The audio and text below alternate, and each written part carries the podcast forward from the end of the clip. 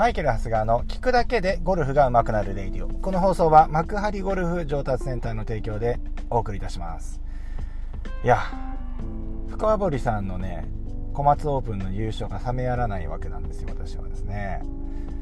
がぜ僕は自分のゴルフにやる気を出してしまいまして、あの、深堀さんが10、ね、5番で見せた、あの、奇跡的な起死回生のロブショット。あれをですね、やっぱり昔を思い出して練習しています。あのっていうのは、あれはですね、すごい今、ああの、あのロブショット見た人はね、もうこのレイディを聞いてる方なんかいない、ほぼね、忙しい方ばっかり聞いてると思うんでいないと思うんですけど、左下がりからのラフでピンが近い、飛ばしちゃいけないけど、乗ってから下り、止めなきゃいけない、この状況でですね、もうスピンはもう効かないわけですよ、もうその時点でね。それをクローズスタンスでしっかり左に振り振っていきながら、あのー、ロブショットしていったわけなんですけどこれ僕は今ねゴルフスイングで、ね、取り組んでいる。今あの僕は今ちょっとフェードフェードを今打とうとしてるんで自分自身としてはですね。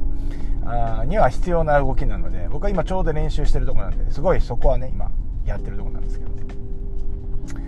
まあ冷めやらないわけですよ。ねあの時のプレーをねあとはしっかり振り切るとかねやってるわけです。まあねまあなんかその時々やっぱりすごいちょっとね意識しやすい部分はありますよね。うん。やっぱゴルフプロスポーツなんでも大谷翔平選手でも何でもそうですけどやっぱりスターが出てくると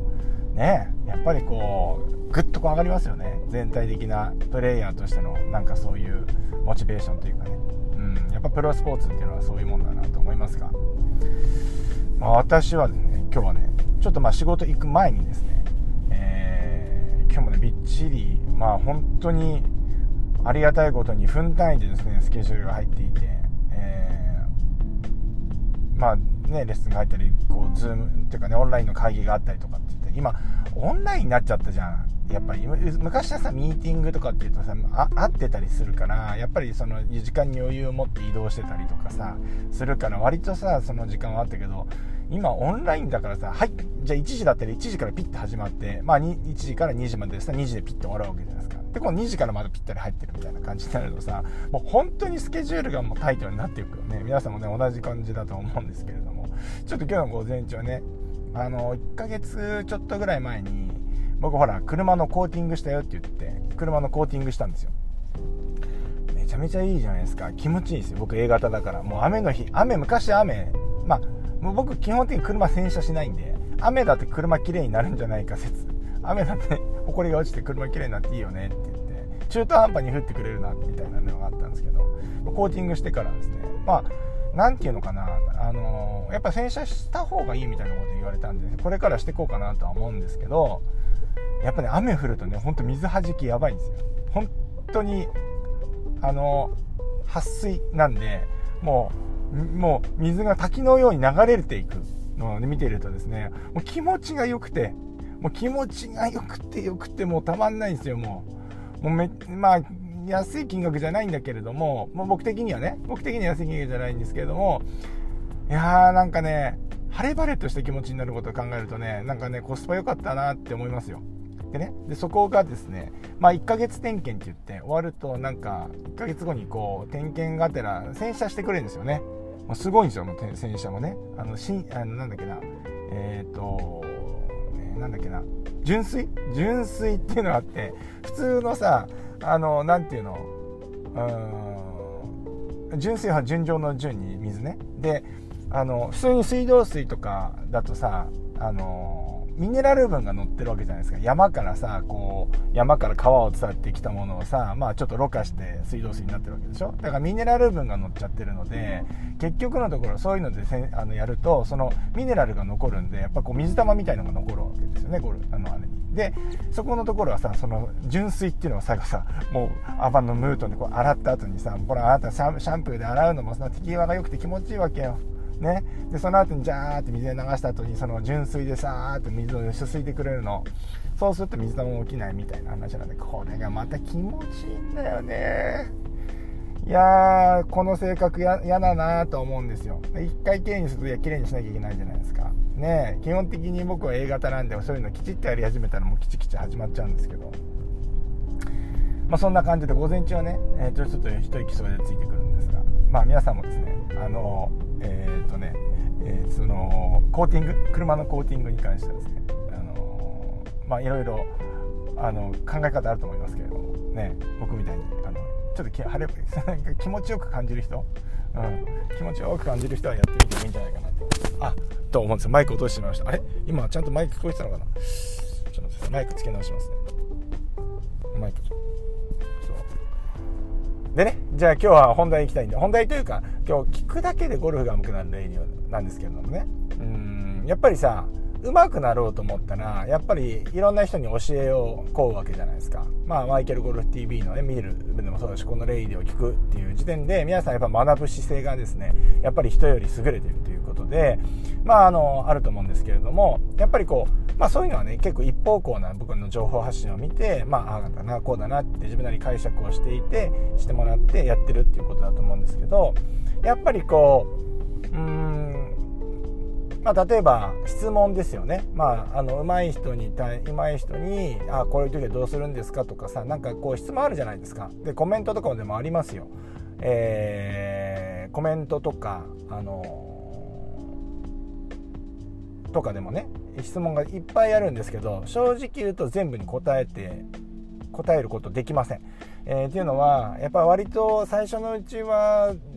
ねあの頑張ってればできたところがあると思うんですけどやっぱね1個のね質問にじゃあそれをなんかなんていうのかな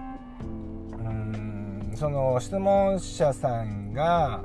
えー、誤解を招くことなくかつ分かりやすく回答していくのっていうのはすごく難しいし答える側としてもものすごい時間と労力を使うわけですよね。でそれってもうその時点で無理ゲーじゃないですか。ねやっぱり。でそれがねじゃあ例えば学校の教室みたいな感じでえー、じゃあ例えば45人クラスがいてその生徒さんたちの質問に、ま、答えて、まあ、これ学校の先生も大変だと思いますよ。で次々その45人でいろんなことをねいろんな質問されるわけですから。まあ、ある程度でもでもですね決まった人数だったらいいんで不特定多数から質問が来るともうほぼ答えられないわけですよ。で適当に答えるわけにもいかないわけじゃないですか。ねえ。だからねやっぱり質問上手くなる人ってねでも質問の質が違うんで質問の仕方が違うっていうのが今日はね話なんですよ。で質問の仕方が上手くなればやっぱりそれだけ情報を得るチャンスが増える。で僕で YouTube で言うとコメントで言うとあのしあの質問に返す人と返せない人がいるわけですね。だからやっぱり返せ返要はその質問に対して僕が回答できたものに関してはやっぱり、え、それなりに、えーと、進むと思うしあじゃあちょっとそれは後日動画で作りますねって言ったらもうそれはそれでその場では解決することはできないわけじゃないですか。だからやっぱり質問がうまければうまいほどやっぱり上達のスピードっていうのも速くなるわけ。それだけ情報がですね取れるからっていうことですよね、うん、でそうなった時にえっ、ー、とじゃあどうやって質問するの？っていうと必ず自分の考えやあの仮説を立てたものをあの述べてもらいたいんですよね。で具体的に言うとスライスが出て治りません。これはこのこのこの練習をするとスライスが出て治りません。あスライスがでスライスが出てしまいます。って質問があったとするじゃないですか。もう返せないよねもうこうなるともう。ね？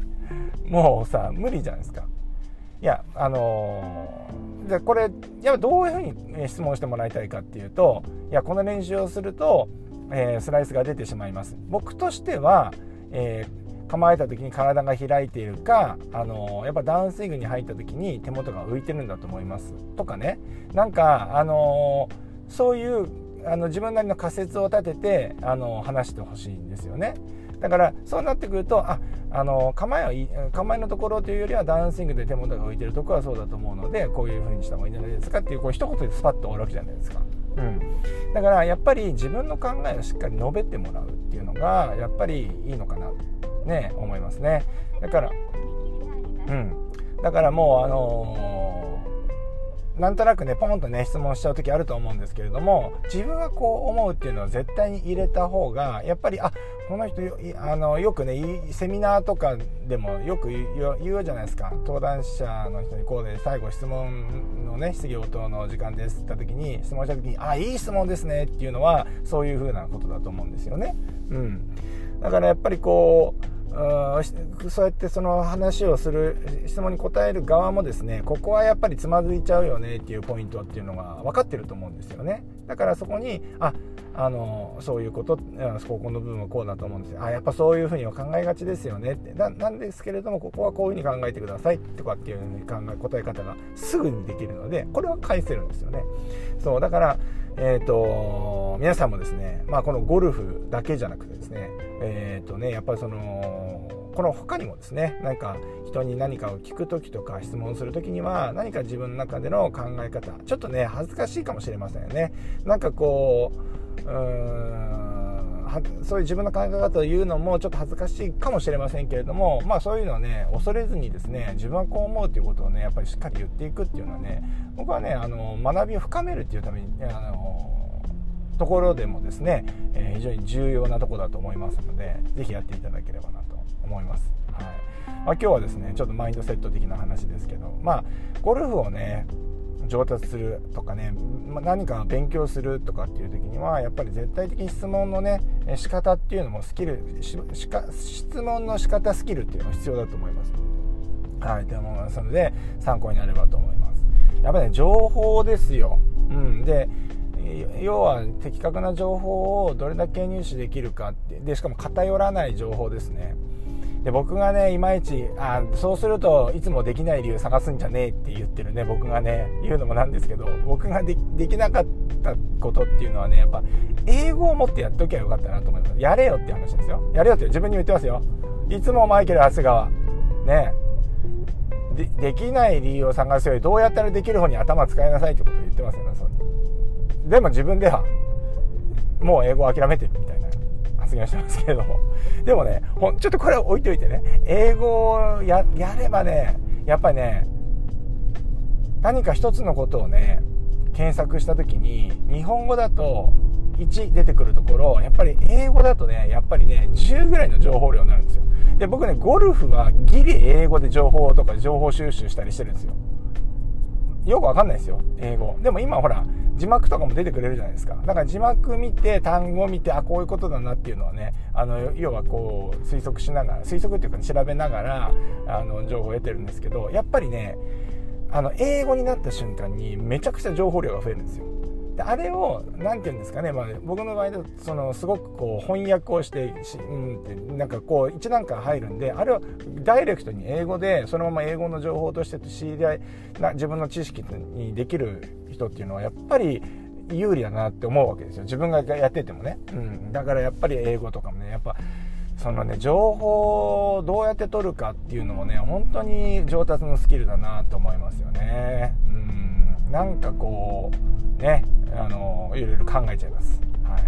まあ、そんなわけで今日は聞くだけでゴルフが上手くなるレイディオらしい。上手くなるためには質問の質を上げる。で上げるための具体的な方法をね今日もね話をしてきました、はい、皆さんもですね是非あの質問上手な、えー、ゴルファーになっていただければと思います。そんなわけで今日もいってらっしゃい。